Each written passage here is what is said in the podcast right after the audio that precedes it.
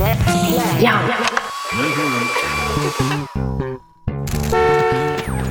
剧剧剧场来扬声器，听样剧场的声音。欢迎收听由样剧场出品的播客节目。本期节目呢是扬声器和馋猫看戏的串台合作，主播麦昆和导演庄一将要一起聊一聊即将于三月二十四号和二十五号在 Young 剧场上演的《四海之内皆兄弟》这部作品。《四海之内皆兄弟》呢，最初是中国国家话剧院主办的青年导演创作扶持计划中改编《水浒传》的一部作品。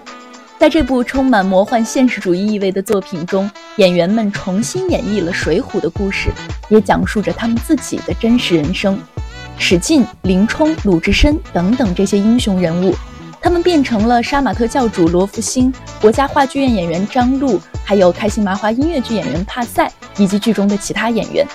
史诗的大江东去和日常的暗流涌动，或许从来就是同一件事。四海之内皆兄弟呢，目前也是已经开票的状态，欢迎大家走进剧场去亲身感受这部戏的魔幻色彩。好的，那么现在让我们跟随麦昆的访问，一起进入导演庄一的水浒宇宙。本期节目的配套图文及衍生信息都将同步更新在微信公众号 “Young 剧场”，欢迎大家关注。关注热剧，讨论演出，提供多元视角的解读。馋猫戏剧库，看戏不迷路。馋猫看戏。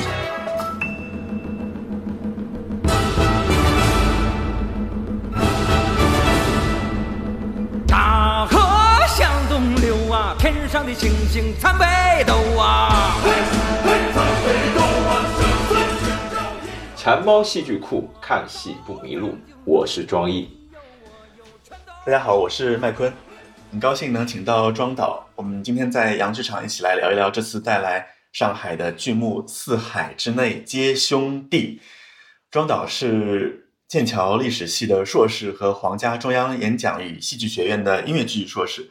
同时又有英国文学和中国文学的两个学位。那他的剧团叫做戏皮士，在北京，对吧？对对对，那庄导的编剧作品很多，我们介绍一下导演作品。这次应该算是第五部，对之前有《山居》《谋杀电视机》《对风尘三峡》在那遥远的地方二五幺四。那这次第五部就是《四海之内皆兄弟》。嗯，我简单先介绍一下这部剧的基本的情况。原著作者是施耐庵，大家都非常了解。嗯，庄导是这部剧的编剧，同时也是导演。对的，嗯，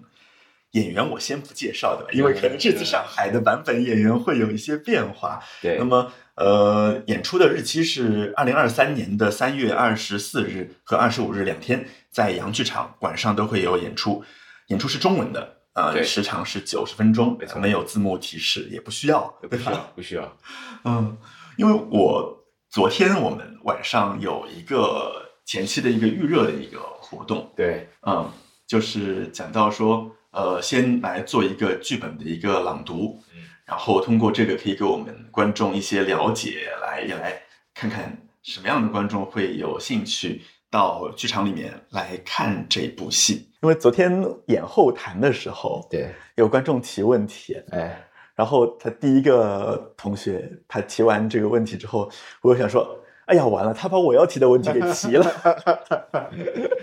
对吧？嗯，那但你想问那个问题是吧？对呀、就但还好我有所准备，嗯嗯嗯，就是因为我第一个问题是要问说你这次创作的这个起点这个原因嘛？对这次是对于《水水浒传》这个经典名著的这个改编，对然后它是原曲在中国国家话剧院的青年导演扶持计划，对，然后它有点像是一个命题作文，哎，但是它同时又是有选择的，因为当时在有这个扶持计划的时候，它可以选是你要选改编《水浒传》还是《牡丹亭没》。错没错，那这两个题材当中，你还是选择了《水浒传》。对，昨天那个观众提问的时候，他说：“啊、为什么要选《水浒传》这个题材？”其实您已经有一个回答了，就是小时候就喜欢看《水浒传》，嗯，所以我要问的是，那你为什么不选《牡丹亭》？是不是不喜欢看《牡丹亭》？我觉得其实还是丰富度的原因，嗯就是说实际上，呃，如果我要做一个名著的改编，我一定要把它变成是自己的版本，嗯或者是，嗯，其实我比较在意的是真正的一种原创性东西。虽然是名著的改编，但它嗯其实只是用名著这件事情来做一个，因为关它是一个大家都能理解的符号系统或一个故事的系统嗯。啊，用这个东西来做可能我们对某件事情或某个东西的嗯呃表达啊，但这个事情呃《牡丹亭》的话，因为它的剧情是比较单的，嗯。而且它其实已经有无数的改编的版本，呃，所以这个事情我觉得作为一个创作者来说，它不是一个富矿了，已经啊，它已经被过度发掘了啊，所以呃，当然你说在形式上能不能找出新的，那肯肯定还是可以，但是我我在意的是说能不能做出真正意义上的一种。呃，原创的作品就是好像哎，没有人这么去做过这个事情的。因为把名著做的有意思，其实，呃，说实话不难，因为名著的故事其实大家稍微改一改，可能都挺有意思的。呃，但是可能要呃从某一种方面去挑战观众、挑衅观众、刺激观众，呃，让名著有这个能量的话，那我觉得肯定还是《水浒》呃，因为挑战、挑衅、刺激，这个是我觉得我想做的事你。想做的事情哎，之前采访当然也有谈到这一对点。对对对，对，因为这次上海站的演出和之前在北京的演出演员阵容是不同的。对、嗯对，就是其中一位主演换了，呃，是是呃扮演林冲的呃仁义的这个演员罗西要替换成呃国家话剧院的演员张璐啊，是对，然后呃他们的他们都有很像林冲的部分，嗯但是张璐不是罗西，所以他没法没办法照搬罗西的词，那肯定，因为这次主要的三个角色是史进、鲁智深和林冲三个《水浒》当中的对人物。对。你是怎么想到要选择这三个人物的？因为《水浒》当当中有很多大家都耳熟能详的人物。对，他的语言呢、其实是呃不是带有主观判断的，他是客观描述。很多时候，就像你用镜头看着这个人，然后他说他跟你很好，他不见得他心里真的跟你很好。所以满篇都是讲兄弟啊什么的，但实际上真的兄弟没那么多。所以真正特别特别真挚的兄弟在里面，其实包括宋江和李逵，我觉得都不算。他是有一种互相绑架的，有点绑，有点变态的一种关系。对，但我觉得这个这个史进跟鲁智深，还有林冲跟鲁智深，都是特别真挚的兄弟友谊，是当下非常稀有的啊。在在这个全篇的这种，你不能叫虚情假意吧，也是有一点呃这个真情在，但是就是你会觉得它都是有掺杂了别的东西在的，有权权力关系啊，有人在无奈之下，你必须服从于一个语境，呃，权力语境里面，跟这个这个领导的一种呃，就大哥哈、你你你必须服从这件事的这种无奈，都掺杂了好多这样的事，呃，只有他们是非常纯粹的。另外一点是，这三人的部分就是都是在戏的前面的段落，就已经有了，从第二回开始就已经有了。因为我觉得您刚刚不是介绍原著施耐庵嘛，哎刚忍住了一下没有打断你，嗯因为实际上我觉得它不能叫施耐庵，因为《水浒》是历史上呃从大宋宣和仪式开始公开的那个呃就无数的文本的累加，然后就有一个可能叫施耐庵的人，这个事情现在其实还有争议，学界是有争议的。他来做了一些统稿啊，当然这个统稿的人是个高手啊，他可以把，但是你会出现一些，比如说路线上的问题，包括鲁智深叫花和尚，这这一点我在这个剧本里面有提到，但是就是说他叫花和尚在原著里面是看不到他多花的，但是在杂剧里面有鲁达，呃，鲁达是一个就有点好色的和尚这件事情，但这个特质可能在后面就可能分给分给了别人啊。分给了王英或分给了谁？就是这个这个，就是它是一个它是一个大的大的这种同人文的海量素材库，呃，然后有各种杂剧、各种这种这个说书的评话，呃这一类的东西，然后它才集合成了《水浒》这本书。所以它在整体性上是有缺憾的。就是说，他在个人故事每一章节有些东西特别有意思，他可能是无数的说书人经过反复锻炼，就是这个锻炼这个语句，然后怎么来吸引住观众，呃，来做成的。呃，包括哎，有就是之前说扬州狮子楼前面，据说当时有一个，啊，不是扬州的，反正也是一个呃清代吧，就是有一个讲说书的人，然后有个人给他呃说书正讲到这个武松追打西门庆从这个狮子狮子楼上跳下来，然后那个人说我要去外地，你这段能不能这个延到我回来再讲？但他继续干活啊，他就给了他多少钱？给了他呃什么呃五百两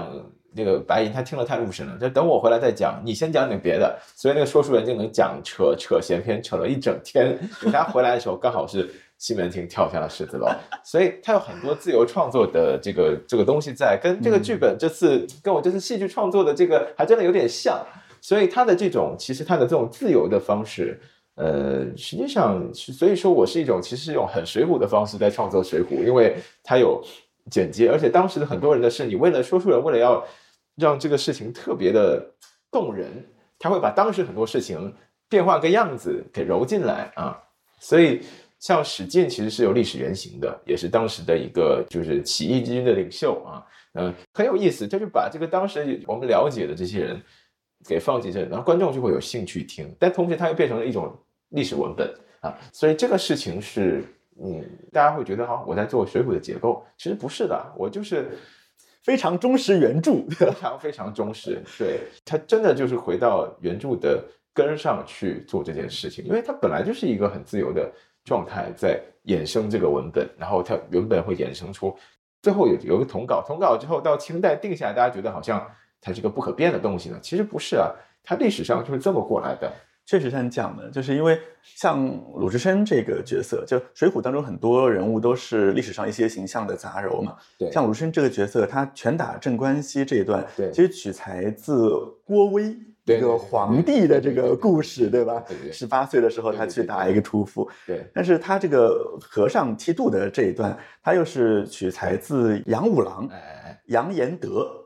杨延德，对，杨延德，对对对吧？因为杨延德是莽和尚，就是在五台山嘛。对，因为跟当时抗金的这个事情也有关系。因为他在那个区域，所以他是山西的五台山。就是有些你看路线会特别奇怪，就是它为什么要这么弄？其实就是为了把几个故事揉在一起。他们会在水浒里面会选择一个特别的路线，对，呃，然后它有不同的地方的人对某些英雄的传说，那也就像漫威一样，把这些都集合在了一个水浒宇宙。水浒宇宙。那昨天乐老师也提到了一个，就是像林冲也是。他的形象就是豹子头，这个形象是张飞的这个对对形象。其实《水浒》里面的那个判词有讲小张飞的，有明确这么说。对，而且他用的也是丈八蛇矛嘛。对对，嗯。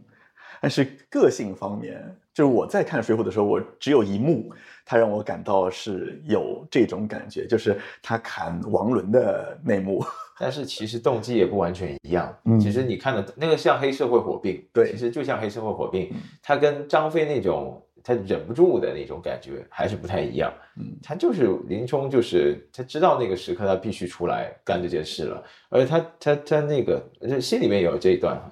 呃，他当时对晁盖说的是你不做，那跟王伦一样。对，其实真的就是黑社会 电影的桥段啊。其实林冲还是非常复杂的一个人物，是因为他大多数时候看上去都非常能忍，他就是其实也是一直存着侥幸心理，才把自己逼上这样的情况嘛。就是他因为太能忍了，而且他不能放下的东西还是挺多的。嗯，对，就是他的负累比较多。但是我们正常人都是这样，大家都是这样，生活在这个里面有一些想要维持、要保护的东西。要要追求的一种稳定，不会被太多的不可控的不确定性所打乱的时候，你可能有些时候就要让渡一些你的这种自由也好，或是你的某一些呃，人就要忍气吞声嘛，夹起尾巴做人，基本上是这样。那你会觉得会好的，会好的，会好的，但你可能像林冲一样，发现一直好不起来。嗯，对，所以那你要么就像鲁达那样，就就跪太久站不起来了。对对。武打那冲冠一怒但它的这个代价也非常大。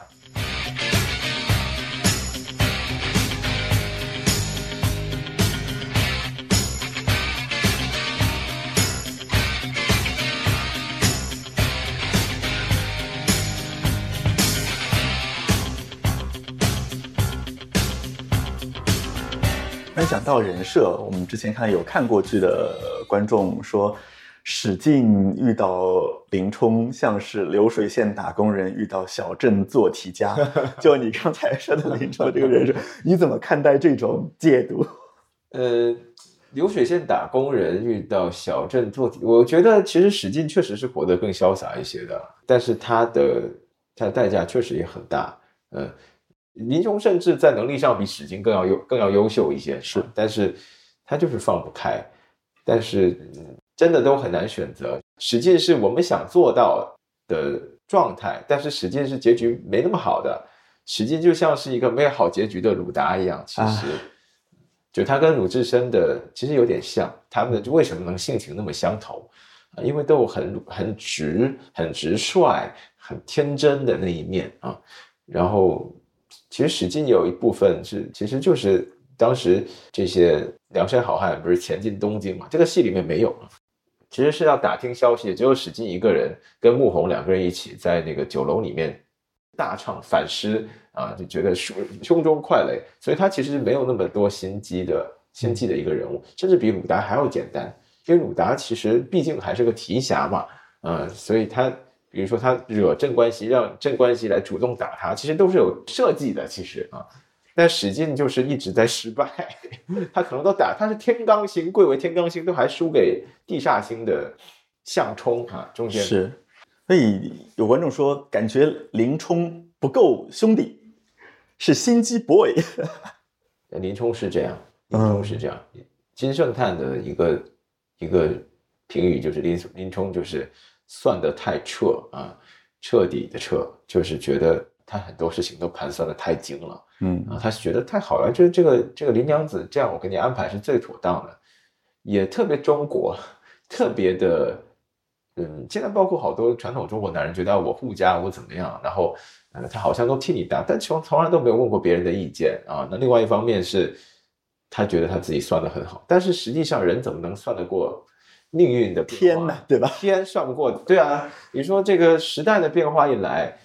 对吧？我们看过好多这样的例子啊，在在这个每一个所谓的风口的时候，然后大家都自己说能怎么怎么样，怎么怎么样，对吧？就但是风口就过得太快了，然后你都会看到，比如说以前的。像中关村的什么创业咖啡厅，一一堆人说自己有什么很美好的想法或怎么着，但这个都过得好快，躲不过经济周期，躲不过，躲不过，因为那个太大了，所以你再怎么会算，其实对，就是命运的问题，就是想的特别的周全，其实有些时候还还不如像史进或鲁智深这样简单一点去，很有侠气，对，很有侠气。那兄弟义气确实是一种中国传统。对，然后草莽的精神也是自古有之。那现在对这个作品来做现代性的诠释的时候，你是怎么样来看这个现代的《水浒英雄传》呢？对，就是我还是希望名著不是在神坛上的，它是在我们生活之间，因为我觉得这才是名著真正的意义。呃，我认识之前我有一项目采访了一个小哥，他是做呃桶装水的，然后他以前。不做桶装水之前，他在安徽是跟着一个这种马戏团啊，就是他们一家人，然后租一辆面包车，有鸵鸟，有各种奇怪的那个。呃，中国还有这个，还有，而且他们就他们那个乡好像都是干这件事情的。然后他们会去各种村和店里面，然后顺便卖点小小东西，那个小东西他从淘宝批的，他表演一下就会有人买，然后靠这个来维生。然后他们就在不同的村庄，但是如果是遇到。这个村庄这时候已经有一家这个马戏团在的话，嗯，然后你知道会发生什么吗？那个马戏团会负责他们的食宿啊，对，因为这是他们的就是江江湖江湖的 code，他们的这个 old code 是这样的，他们的这种，嗯，对，他们不成文的规定，有人的地方就有江湖，对啊，你会觉得哎哇，这么你会觉得是不是会打起来，或者怎么着？常规上不是啊，他就说就是他们会负责你。的食宿，因为毕竟他他已经演过，你不能再演了呀。对对对，所以这个不能抢人饭碗，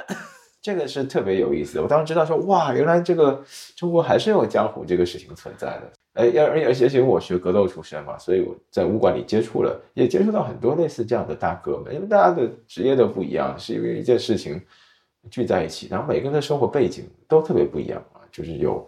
有卖烧烤串的，什么冷冻串的或什么，他就很喜欢这个事情。然后就他也会遇到他生活中的各种问题，都是很很水浒的问题。就水浒一直没有离开我们的这个视野范围，只是我们会在意识觉得觉得他的名著他跟我没关系而已啊，但实际上跟我们有关系。而且我其实就是要让大家换一个角度看这个东西，所以基本上我所有的情节设置都是呃都是有依据的啊，嗯就是原著的依据，或者是说历史上某个某个文本的依据。虽然看起来好像跟他大家印象是不一样，但这个不一样不是瞎改，或者是对，但是你看起来就是哎，怎么哎怎么是这样？林冲怎么是这样的？或者是这个谁怎么是这样的？但他还是映照当下，你必须映照当下，嗯而且就是给你一种全新的眼光去看你周边的世界，发现哦，这些人其实都在你身边，啊、对，所以所以这个就古代跟现代没有那么大的，我觉得没有那么大的不一样，特别是中国人你知道我昨天听完这个剧读，我脑子里浮现出来第一个印象是什么吗？什么天注定。啊，天注定啊，因为又是一部我没看过的，那个我倒是想看，但一直没时间看。我不知道，就是之前你有没有看过贾樟柯导演的电影？有看过一些其他的，嗯，对我我看了，我不知道为什么我第一个反应出来就是这个，我觉得哎呀，好像还挺像的，我都甚至怀疑你看过，原来你没看过。真的是啊，但因为我只知道姜武演一个嗯开枪的人，我只知道这个信息。对，因为两点，一个就是他也有不同的，就像底层的人，对吧？就是各种不同，它有不同的故事嘛，然后每个人有自己的故事，他们可能在某些地方得以交汇，可能某些地方不会，这是一个。另外一个是因为你当中有一句台词对讲到说，哎呀，如果一个人他预先知道自己的结局对会是怎么样，对对对，这个预先知道自己结局，听上去就是天注定这三个字。哦，所以我把这两个联联想起来，我就马上想到了这部直接直接联动电影。对，嗯，气质上非常像，因为能够关注这些从底层的打工人也好，去找到这个社会生活当中一些像你刚才讲我们身边的一些很近的一些形象和古典名著当中的一些关联。对，因为其实你嗯关注到这种草根的部分的时候，哎，说关注这个词，感觉也特别知识分子，特别的精英的，主义对吧？对。但是嗯，不知道用什么词，因为就是说，实际上是他们其实是是非常丰富的，呃，在某种程度上是是一个在象牙塔。呃其实我觉得创作这个圈子也是挺象牙塔的，是的，呃，这这里面你是可能接触不到那样的生猛的世界或生猛的信息，那个东西是特别丰富、特别呃有生命力的啊。这个东西，而且它的信息密度其实挺高的，所以有些时候呃，你会觉得，比如说有些电视剧看上去就特别假，因为你明显是没有去去体验过哈，或者至少是了解过那样的东西，因为。比如说，在某一些特定的环境里面，或某一个阶层的人，他们的生活不见得像你想象的那么贫乏，或者是他只是不会那么的刻板印象，他是会有自己的一套他的他的自洽的一个系统或世界的，而且也可以很丰富。然后这种丰富，甚至有些时候啊，你用知识分子的角度去框它，都会显得特别可笑，因为它真的没不太能被定义啊。所以这个事情就是。呃，我觉得特别有意思，跟罗伯星合作这件事。其实，在创作开始之前，我没有预料到这件事，我只是想说，我要做的不一样一点啊，这个东西。但是，我觉得这个创作是能改变我自己的一个创作，因为就像我刚刚跟你说的，在思考创作的这个作用是什么。呃，它舞台剧在跟其他媒介相比，它的位置在哪里？因为必须要思考这件事情。如果没有的话，因为如果你在相机已经出现之后，你还在画画的特别像的肖像和那些这种模拟的特别真的这个东西，已经没有意义了。那戏剧的功能性，如果它还只是一个讲一个故事，它肯定是不够的。我记得我刚出道的时候讲的是，我只想给你讲一个故事，现在我自己打自己脸。嗯，因为这是对啊，如果说我讲过，我去拍个电影好了，嗯，它可能更有说服力。但戏剧是似是而非的，就是它这个似是而非的这个点，既是又不是，怎么把它用好？然后在这个空间里面，这个是真的要费劲思考的问题，而且它跟他看完之后，应该跟观众产生一个什么样的联系，而不是观众觉得是消费商品的就是心态说啊，我喝了一杯奶茶，挺好喝的，结束了，或者是我看了一个戏，嗯，我感觉挺好的，呃，这个不是说这个戏剧本身的内容的问题，有些内容它可以是利益非常好的，但是作为一个戏剧跟观众的这个关系，如果没有彻底去想的话，它可能就算内容特别好，也可能会停留在这里，观众看哇看了觉得嗯，还是这个戏讲的这个故事特别好，我觉得特别被感动，然后就结束了。那其实还是没有做到。就算我觉得让观众很不舒服，说不喜欢骂他，但是如果能哎能推他一下，都可以。对，因为看戏越来越多，就会发现这讲故事这件事情变得越来越不重要了。因为故事说来说去 就是，对吧？但是就是说，就是要看哪一种讲故事了。嗯有有一种故事就是比较传统的对讲故事的定义啊，一个人演一个角色啊，他们怎么怎么怎么演这个故事。但另外一种就是说，实际上如果把故事就是你把它这个定义扩大成为一种叙事体验的话，但这个还是很重要的。嗯因为叙事体验的愉悦感，我还是比较在意的。就是说，实际上观众得看得爽，看得开心，就是他能他能实时的注意力一直被吸引住，这个事情很重要。这个追看的这个事情很重要，否则你要讲的东西他根本就不会注意。就是说，你做的特别沉闷的话，那就呃好啊，你这个概念很有意思，那我知道这个概念就好，我不用进剧场看了。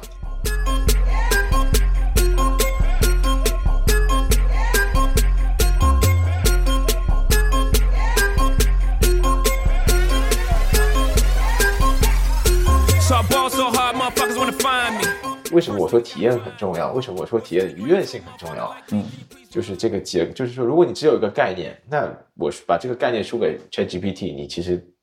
做的不好看的话，那跟那个也差不多。嗯，ChatGPT 也可以打剧本嘛，也可以怎么样嘛？那那我说我要一个什么谁，就是只有那个概念的话是不够的，没有只有罗福星演史金的话肯定是不够的，一定是有很多更细致的在叙事上的对观众的细节的掌控和和这个它才是才是一个整体了。因为你要回答这个问题，就是为什么这件事情要在剧场里面发生？虽然我是编导合一，我先想写剧本，然后导演，然后可能下了下次再用这个剧本拍，那肯定会受制一些，比如说资金上的问题，你能复排多长时间啊什么这些。但就是在想说，剧本这个它可能最后就就是一个结构啊、就像说这个爵士乐的这个和弦进行一样，但其实你还可以改，甚至比那个甚至有些和弦进行都可以动，因为只要符合当下当刻它的一个整体性，呃都可以。所以可能它会慢慢变成像特修斯之船。慢慢慢慢慢慢改改改改改改到后面，它可能不不太一样了，但是可能它的整体性还是跟前面有延续，所以编导合一这件事情，其实给你的创作增加了便利性。非常便利。就是我特别怕呃要合作的情况，嗯因为当然如果是非常同频的人，那其实就会有互相的火花，然后能刺激，会能走得更高，但很难遇到这样的人了。嗯所以呃，一方面一开始是一个就是成本上的考虑，我自己一个人全部解决，而且时间成本上面，国内的戏剧不会有那么长的创作时间，这是最快的。但更重要的是，你是一个统一性的思考方式，呃，就不会说文本是这样，那导演说我怎么再来二度？但是你再来二度的时候，你又附加了自己一个东西上去，有一些有一些的文本创作方式这样是有优势的，有一些没有啊，因为像我这种需要高度控制的的作品的话，其实就不太适合用这样的方式。对，就像昨天我们看这个剧毒，实际上，哎，我发现，哎呀，对我里面潜台词太多了，其实就让演员已经看提前看过剧本，再念的话都会搞错，呃，意图或搞错潜台词。对啊，他要理解才行。对，因为实际上就像我刚跟你说的，要做情理之中、意料之外的事嘛，包括表演，因为我写的是表演跟剧本的互动，而不是只写这个剧本的文字本身，所以就是说，呃，我在写的时候，我已经想到演员的表演应该是什么样。嗯他自己念的时候肯定没有这个概念啊，他只是哦看到了这个东西，他肯定用最直接的一个方法去演。而我通常选择就是不不是最直接的，因为我想让观众 是很阴阳的，还会是这么演，对，它需要永远有，就像我说，时时刻要有让他们注意，呃，吸引住他们的这个这个这个张力在。但你用很常规的方法演，就像我刚刚说那个视频，呃，就张颂文那个视频，他说就是演那个不确定的状态，对对，不确定的状态，就反而我对此是有不同意见，我觉得不确定的状态。就没有意思了。对他一定是一个积极的，他肯定是有一个想做的事，这样表演才会丰富起来，你还才会看到那个能量，或者是你看到这个人物的一种他真实的一个人性是什么样哎，。我觉得你更像一个导演哎，啊，因为只有导演会在片场说：“给我点反应。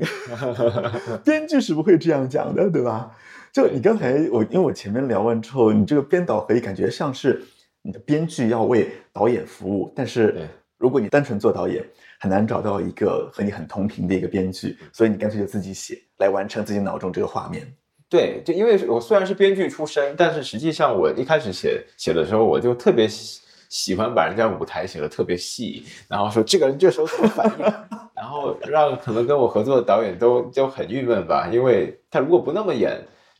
就会不太对，因为我就是为了那个写的，所以就高度嗯被你框死了。对高度控制，就像对啊，你像你像写作曲家一样，你每个音符，好这个地方，嗯这个呃这个 pianissimo，那这渐弱啊什么，你你都得要那么去演绎它，要不你就会差一点东西。嗯对，但这个是一种创作方，有些是呃有一些以前有一些作品是开放的，就是说它可以它可以变成不一样的形式啊，但是这就看了，因为之前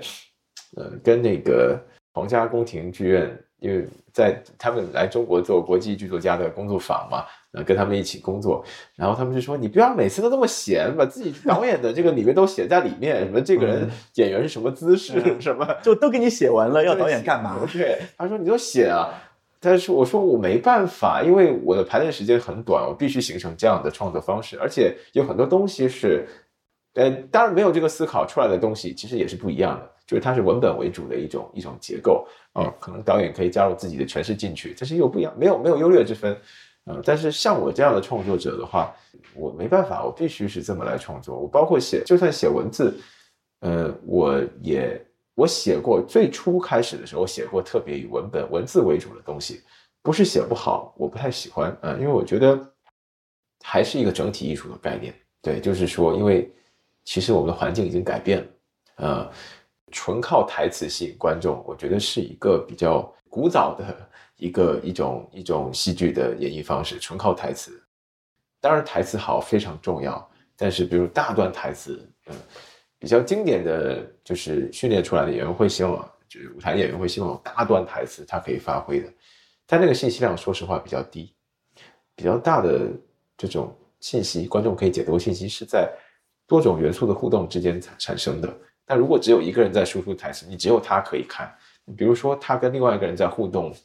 然后场上又有别的因素，那个音乐跟他又是一种，比如说对位的关系，有点音乐可能跟他的这个情绪是反的，这种你看的是一个整体文本，这个东西是诠释也有诠释空间，然后又很丰富的。但是台词你就你就只有演员的表演跟台词之间的互动而已，所以我反而不觉得大段台词，因为我就是觉得这个东西反而让这个信息量变小了。啊、有很多经典的剧，他在最后喜欢安排一个很长的一个独白来给到主演，来获得整个剧的高潮。但是这好像不是你喜欢的类型，对吧？你不会安排大段的这个独白给到演员。就是我我当时写过，也不是写不好，呃，有些跟我合作过的老师们甚至更喜欢我以前的一些这种大段的作品，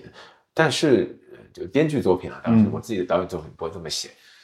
但是我我就是像像就觉得说那个是一个单一输出啊，就是说它就是演员的表演，最多就是演员的表演跟文本之间的一种互动而已，嗯。对，但是它它就是比较它的可能性比较少，嗯。而且对你，你本身一个人在说我怎么怎么怎么这个事情怎么怎么怎么的时候，他这个首先我就觉得就是属于比较过去的一个，因为我觉得现在的观众因为看的不接受这种单向输出了，对就是说，我我不知道是这个我我这个东西当然不能说这个不是很权威的观点啊，但是就是我的感受来讲的话，在一个短视频的年代，在一个这种游戏已经高度发达的年代，就是游戏就跟电影一样，只是一个可以互动的电影的的年代。甚至电影都已经日落西山了，它这个表现方式也渐渐的出现一种日暮途穷的一种样子。这个戏剧，我们这么做，其实是真的是往复古上走，确实是有点把自己的后路，就是也不能也也不能说那么绝对，但就是我觉得说这个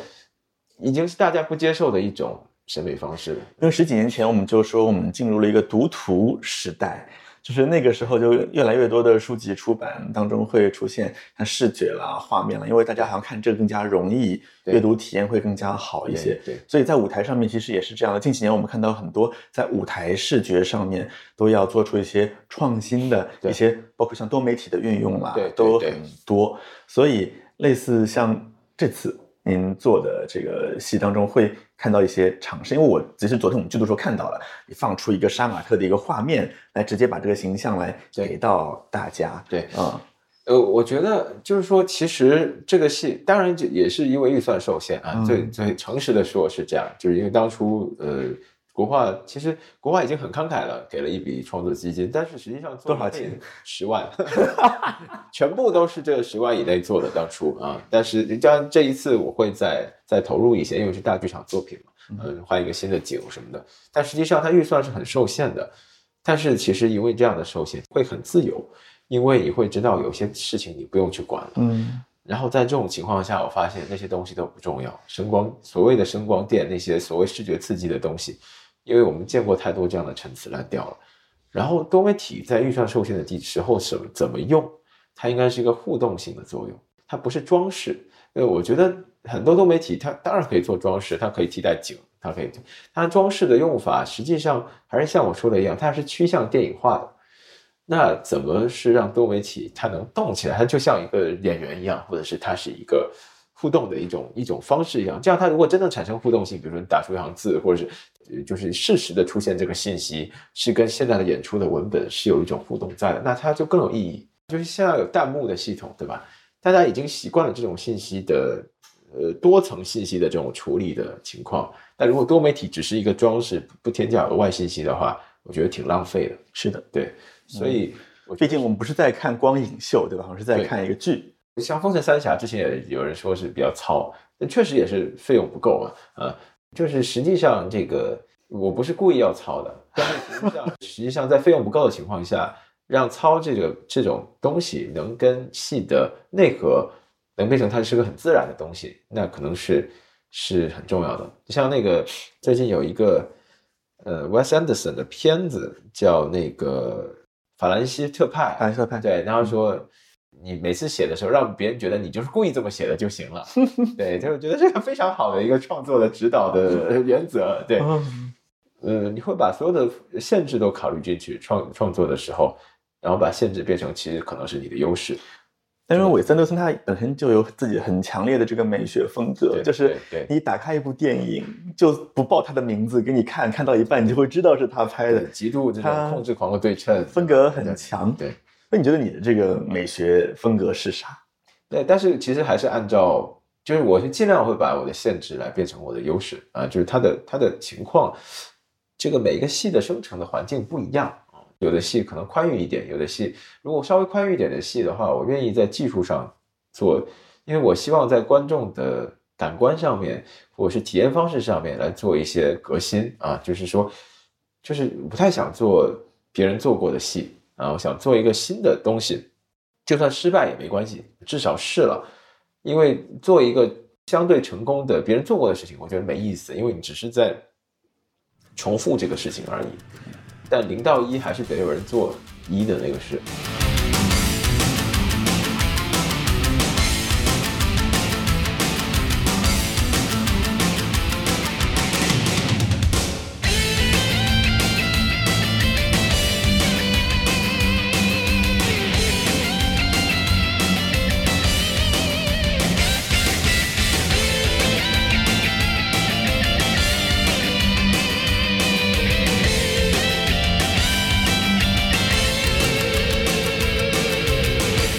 导演角度，我会觉得这样的演员好像给我一种特别不安全的感觉。对，嗯。一开始的时候不认识的时候，或者是他没来排练之前，真的是这样。嗯。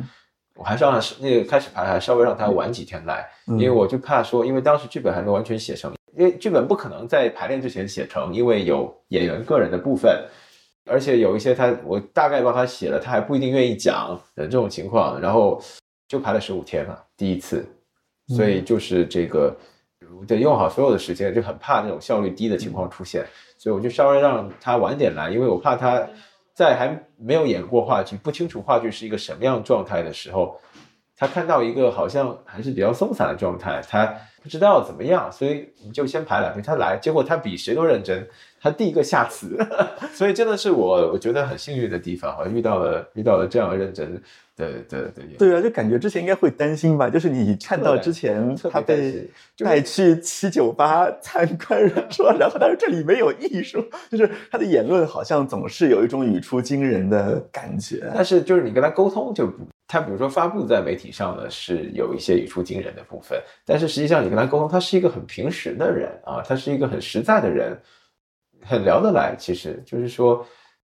就是人跟人的一种互动，然后不在意两个人成成长背景不一样，两个人就是不一样嘛，也没有什么说我必须要教你什么或是什么，两个人其实都有他能教我的东西，可能我有些事情也知道的比他多啊，只是这样而已。所以他在说你是屌丝的时候，哎你心里是什么想法？我觉得，哎呀，我觉得你不能这么说导演吧，我还是很注意自己的形象的。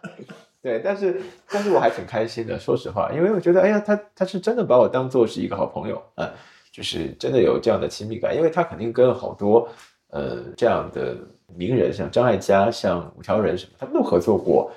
我好像能得到一个比较不一样的的的评价。价啊，对，就是因为我觉得还挺好，就是他真的把我认同认同是，所以他是从兄弟的角度来说你是屌丝是吧？他并不是内心深处真的觉得你是屌丝。呃，不知道啊，我他啊不是 没有。没有啊，算了，还是说吧，反正就是因为排练场那天我裤子特别低，哦。然后露出了我的红内裤啊，被他抓拍了一张，然后他到处都发啊，这是装衣，然后哎不好意思发错了，就是 他跟我把我跟李一凡导演拉在一个群里互相介绍的时候，这是装衣、啊，不好意思发错了，就发我那一张，我说你这样好吗？真的是，对啊，原来是这样，幕后故事。嗯，对对。嗯，因为确实你选的演员，一个是他，然后杀马特教主，然后又有开心麻花的演员，又有仁义或者这次是国画的这个演员，他们背景差异其实是非常大的。那你在选演员的时候，你的标准和要求到底是啥？因为我很关心我能不能被你选上，对吧？呃，开放，开放性，这个就是说他能接受任何的可能性，这个事情特别重要。有人说，哎，不能这么演，那我就可能这个就就就不好了，因为因为因为他作为演员，实际上，哦，他能接受这件事情，打开这件事情是特别重要的啊。他们不能说，哦，不，这个我不行啊，这个我不要，这样的情况就是会特别的麻烦，或者说他这样不是演戏。我本来因为罗西是我好朋友，然后那个他是仁义的演员嘛，因为我跟我合作多了，他也知道我的的审美，但是我有点担心他怎么看罗福星啊。结果他看了，他特别喜欢他，觉得哇，就有一种诡异的感觉，诡异的一种魅力在，他很认同他，而且他觉得，我说，哎，罗福星有几个字，你能帮他这个稍微调一下？就不要他照我这么念的话，就就没意思了。嗯，我还得跟他学呢，他那种素人的感觉。对，就特别好，特别好，大家都特别的喜欢他，然后接受他，跟他本身的这个特质有关系了，因为他不是那种咋咋呼呼怎么着，他就是很很很很有意思的一种一种气场，呃，然后很天真的一种气场，大家就很很自然的在这个环境里面，呃，就觉得哎，大家都是一体的啊，然后创作的时候非常的开心，就非常排练的时候，大家是真的在全力的创作啊，觉得哎呀。虽然是十五天，但是真的是非常的高效，因为大家的感觉都是在一起的，就是啊，这就对了，这就对了，这就对了啊，就是没有浪费时间，所以就是我觉得真的是我最从创作以来最酣畅淋漓的一次创作体验吧，就真的是不知道会在这里遇上这样的事，就排练的时候也是非常开放的。非常开心，非常开心，大家都很开心，嗯。当然有些语境的互相对话不上，就是罗福星跟对话跟这那个罗西说了一个故事，就是他在说之前那个，他就当时觉得自己以后会成为一个伟大的演员，他当时还在中戏念书，他学习这个表演的成绩是非常好的，在嗯。那个仁义的门口遇到了姜文老师，他想跟姜文合影，结果姜文就以为又是一个合影的粉丝，说不不不不不不不不不，然后罗西就郁郁闷说哇，有一天要是我有名了，我也要不不不不不不不不不不多几个不。然后罗福星说：“姜文是谁？” 这一刻是我给你最后的机会，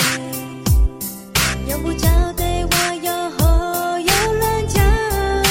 我一定对你是真心真意，这里不要来。所以，这个好的演员，他都能在松所谓的松弛，就是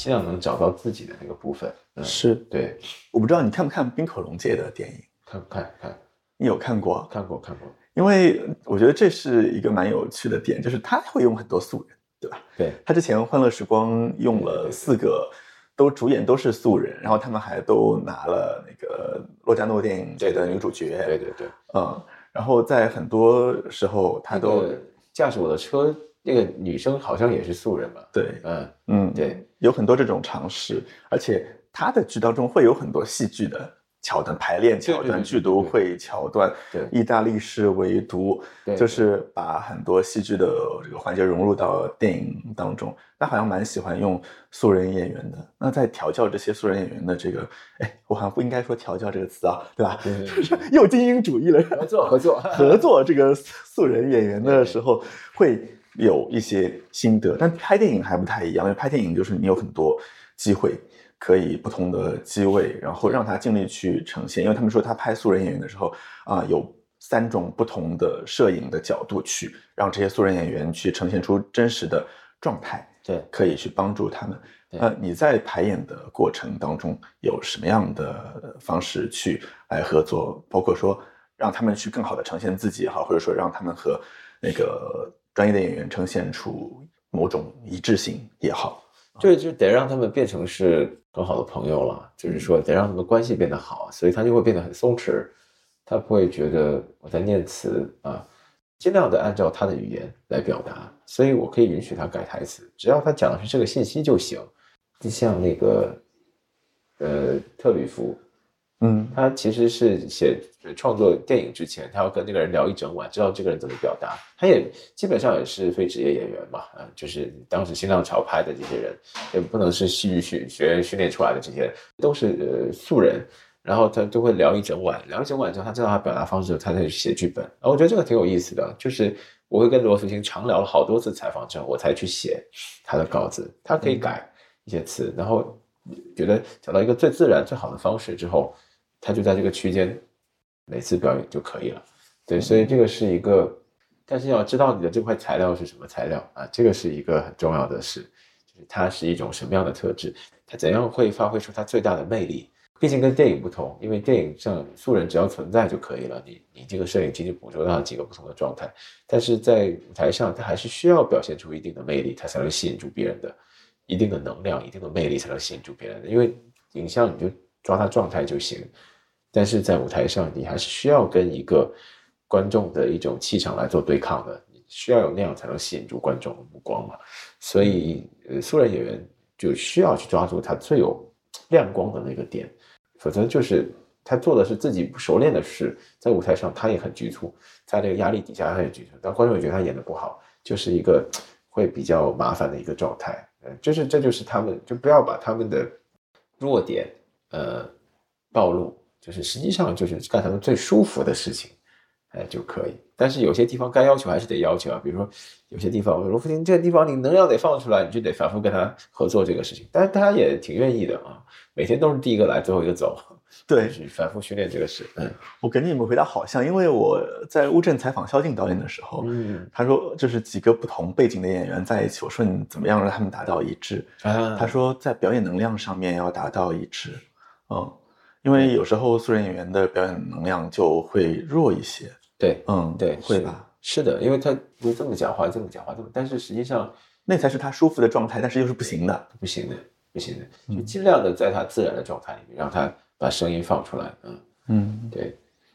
那你刚才讲说跟他们事先聊很多，我想起就是在准备这个采访之前啊。因为我不聊，我之前很多女戏都没有看过，所以我就很焦虑。我就去问我北京的同同学、同事说：“啊，你们有没有看过之前这些戏啊？能不能给我一点背景啊？”哦，他们介绍说，你之前做戏的时候很有一些呃人类学的、社会学的这视角，嗯嗯，会做一些田野调查，是吧？呃，对，我一般来说，我都如果我是做某个话题，我一定要成为相对权威的一个专家在知识储储备上面得是这个角度，就是我还是蛮在意这个东西出来，它不是一个很随意的创作，因为创作这个事情，当然你说灵感什么的，但是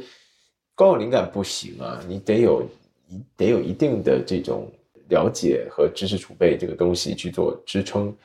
呃，这样的话它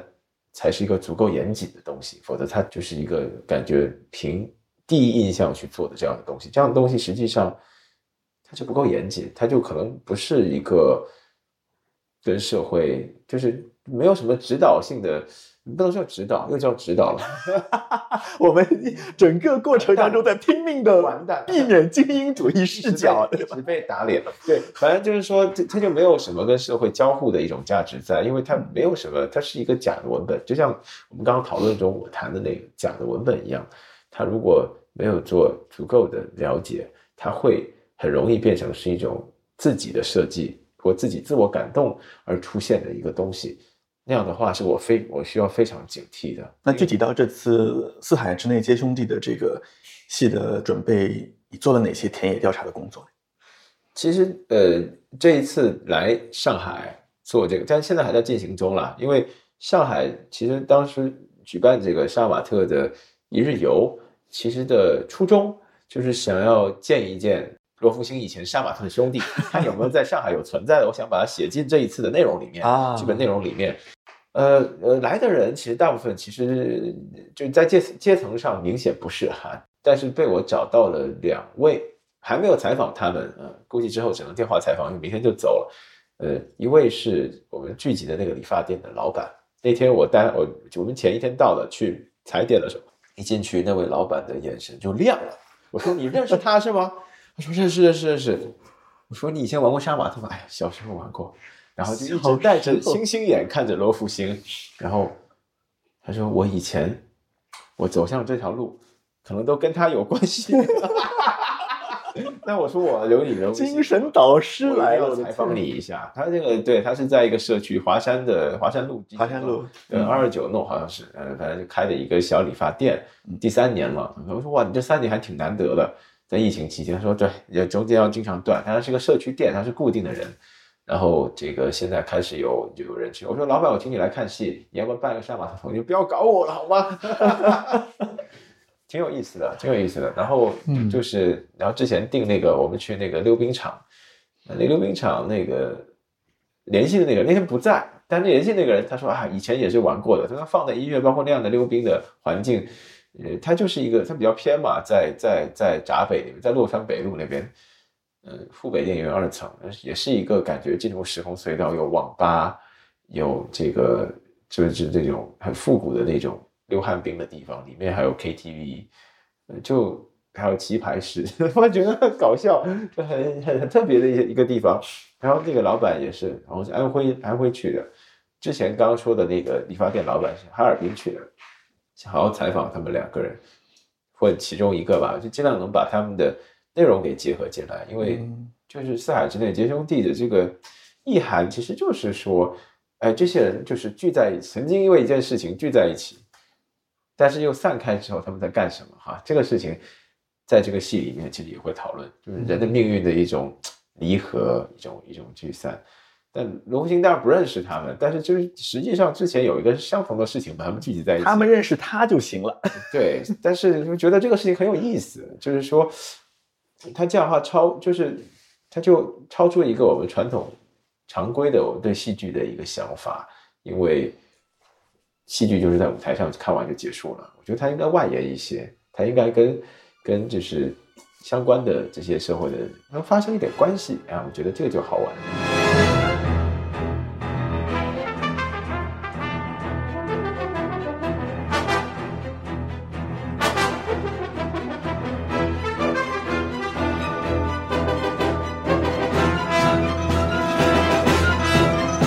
因为这个碰撞很有趣，就是我之前看你的履历，就是你应该有很好的音乐素养，朋友们都给我介绍这一点，你很懂音乐，然后呃，就让观众在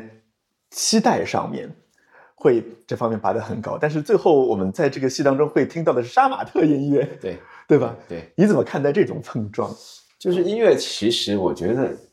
还是一种信息吧，它是一种声音信息，然后它它是跟。它的生成语境是有非常大的关系的，所以它指向的是某一种时代的情绪或某一种东西，因为它不只是一个伴奏或是一个氛围性的提供氛围功能的支持的一种产品的作用。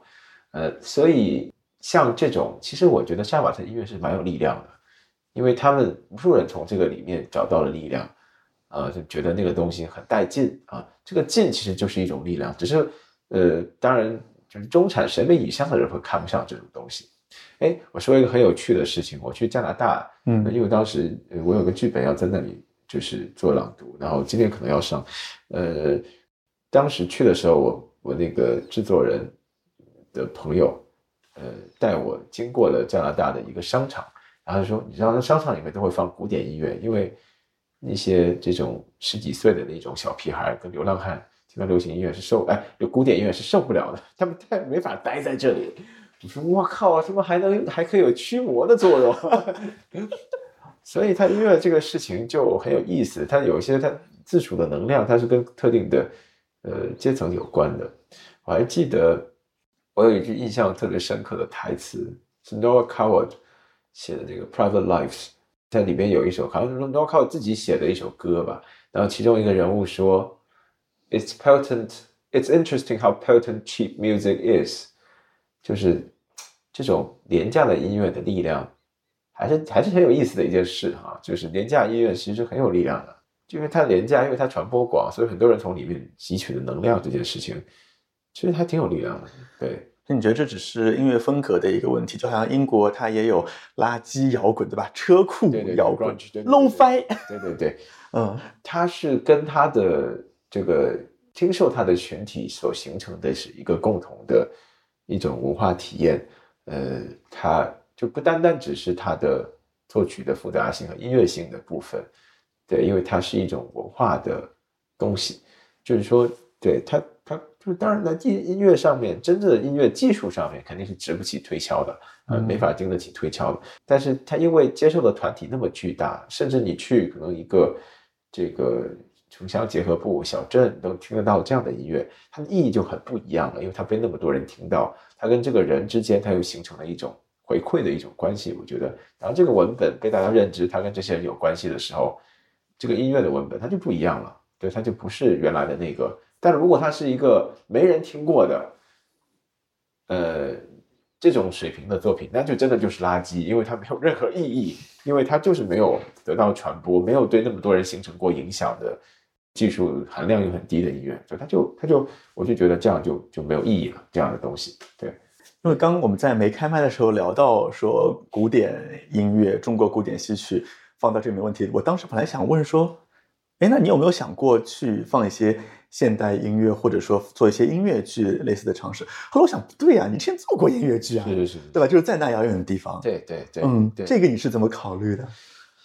就是当然，本来也是一个也是命题作文吧，想做一个跟王洛宾有关的音乐剧。但是我说，如果常规音乐剧，我就不想做了，因为就这样的这种人物传记的音乐剧，还是有一些。上海话剧中心之前就做过一个《你是我的孤独》嘛，好像是，我觉得太多了。而且王洛宾的歌，其实如果是串烧音乐剧，用常规的那个东西来，你就知道它是什么样的。那我想，我们干脆弄一个，呃，科幻的方式来听它呗，就是。因为那些歌跟我们的关系现在是感觉是父母父母辈人听的，但如果是说你放在一个，就是这五百年后再来听这个歌，啊，它就感觉是不一样的，它甚至可以很科幻啊，再加上在那遥远地方让我想起来就是星战那个 In the Galaxy Far Far Away，就感觉这个两个特别契合啊，对，然后你感觉收到一个过去的一种音乐的文件，呃，一种音乐的。凝固的一个音乐的一个东西，那个感觉跟你平常，因为你会觉得父母辈听到我想听，那个感觉是一样。但其实这个事情说的还是跟父母辈的关系，因为父母跟那些歌的关系更深、紧密。对，但我们对那些歌认同度没有那么高，但是这个其实也是两代人之间的隔阂。所以，其实我我我是想说这件事，还是从一个当下的一个事情来说这个事情。对，就是现在中中国更新换代太快，其实是很难，上一代人跟下一代人之间隔阂是非常大的。其实可能隔了，在别的地方是隔了十几代人，而不是一代人嘛。嗯，所以那个讲亲情，然后这个讲兄弟情，你下一步是不是要讲恋情了？都有或多或少都是爱情的部分，所有的戏。哦，我想起来了。那个，因为之前我说我要专访的时候，后来我就说大家有什么问题，我可以来帮大家提。然后就有粉丝要我提说，哎，请问庄导是不是单身啊？啊，哦，我不是了。讲到恋情，我突然之间想到他们要让我提的这个问题。对，因为也有就是呃说，嗯，我们这次三个主角都是男性的主角，没有女性的主角，因为现在女性主义的。话题还是蛮广泛的一个讨论的话题。就你没有想过要找一个女性角色来当中来当主角？因为实际上里面大家容易琢磨比较多的，像潘金莲啊，呃，甚至像索尔娘这样的角色，其实都有挺多的演绎的。那同期的另外一个戏当中，他就是用潘晶晶，同一个青年导演，不是像我对对对。但其实我觉得挺难的，很难找到一个新的角度。去说能更新大家对这个角色的印象，嗯，但反而是比较没人注意的女性角色，像林娘子和金翠莲，我觉得是很有意思的。当然也跟因为因为跟这个故事的结构有关，因为他们跟这些人物都有关系啊啊！但是也因为这个，发现哎，这这两个人物真的还挺有意思的。他们的某一种就是，如果是女性主义的话，不一定是说女性要是主角，她的某种被忽略，你关注到她的这个命运。其实也是很重要，就是不在于量啊，就是说在于说她出来的时候，那个我们要给大家一个说，这个这个女生她可能这个女性角色她可能承载的，或者是我们对应的当下的是一种什么样的女性的处境啊？就是这个东西如果能对应得上的话，就不在于有多大的量。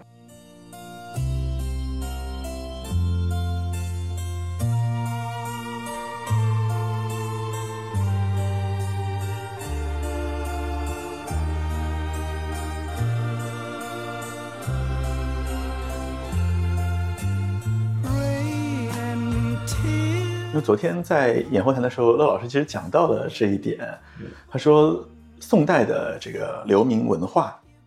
和这个剧的关联，嗯嗯，因为这某种程度上可以用来诠释你做这个戏的时候，一个是选择这个题材，然后去选择这些故事在现在这个时刻开始讲述的一些原因。嗯嗯。倒是没有想到宋代流民文化这件事了，只是他这么讲，想一想觉得挺有道理的，我可以下次说一下。对，但是但是呃，因为《水浒》的这种，你要说流民，那其实就跟江湖的这种呃移动啊，这种草根性的这种事情是有些关系。对，就是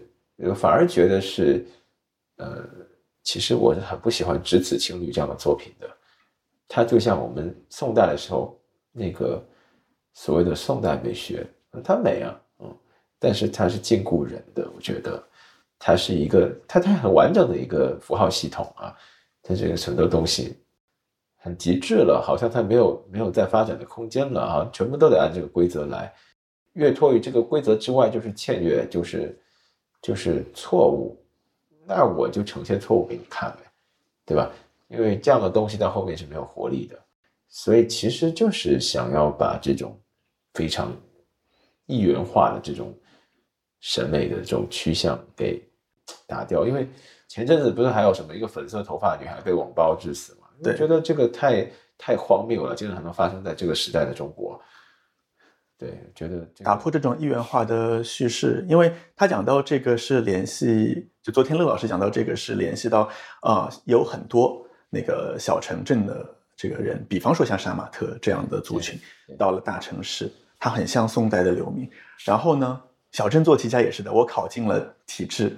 考编，对呀，不是在内涵谁，就是 就也是像这样的一种人口流动，在和当今的这个社会映照到底是怎么样的一种关系。但在这当中，其实鲁智深是一个非常特别的一个角色，因为呃，看这个戏的简介的时候，就会讲到他特殊，因为本身在剧中，在原作当中，他就是一个很特殊的一个人物，他从很早就已经出现了，然后到最后倒数第二回的时候才死掉。对他是很特别的这么一个人，因为在剧中他有点像是正义的一个化身，对在原作当中像是正义的一个化身，对嗯，然后有一种善的象征的这种感觉。虽然说他在对自己的评价当中并不这样对写，对他最后结结尾的时候，他给自己平生不修善果，只爱杀人放火。对，忽地顿开精神，这里扯断玉锁。这段也有钱塘江上潮醒来，今日方知我是我。这段在戏里也有。那你怎么理解这个“今日方知我是我”呢？在现在这个今日的时候，你觉得“今日方知我是我”会是什么样的人？就是一个人的一生啊，呃，这段是我觉得《水浒传》最感动的几个桥段之一啊。就一个人的一生，你把它当成一个故事的话，比如说盖盖棺论定这种说法，你棺材没有盖上之前，这个故事还没讲完的，就是你的人生还是有不同的可能性在。但是在你死的那一刻，你的人生完成了，完成的那一刻，你就你就进入历史了嘛？啊，就史记本来说史记也是进入历史的意思，那你才知道你是谁。所以实际上我们一直在探索自己，自己是谁的过程。然后那一刻他知道哦，我一辈子是这个样子的，啊，是禅宗的一种顿悟吧。在原著里面是，但我这里面有另外一种诠释啦，啊，就是他可能死之前才知道自己可能最遗憾的或最错过的事情是什么，但知道也不遗憾了。就有一些观众看了之后说话，好像照见了自己啊，我觉得我还挺开心的，看到这样的评论。啊，还有一些评论我看了也觉得特别的，好多这个剧场的前辈跟我说，几位吧，就说他们看了之后觉得自己挺狭隘的哦，竟然能这么用这样很重的一个词来说自己，觉得自己之前对杀马特的歧视，就觉得啊，这这小孩在干什么呢？啊，觉得哎呀，我怎么这么狭隘？嗯，就是不止一个人，好好多人跟我这么说，我觉得哎呀，这个这是我得过得到过的最高荣誉。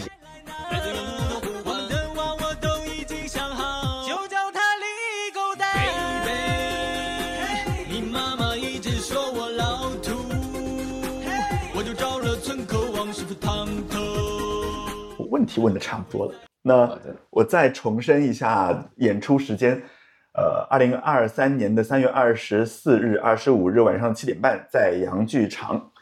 有四海市内街兄弟的演出，到时候希望可以在剧场见到大家了。那今天的节目就到这里，嗯、大家再见，好，大家再见，我们剧场见。剧场见。馋猫看戏。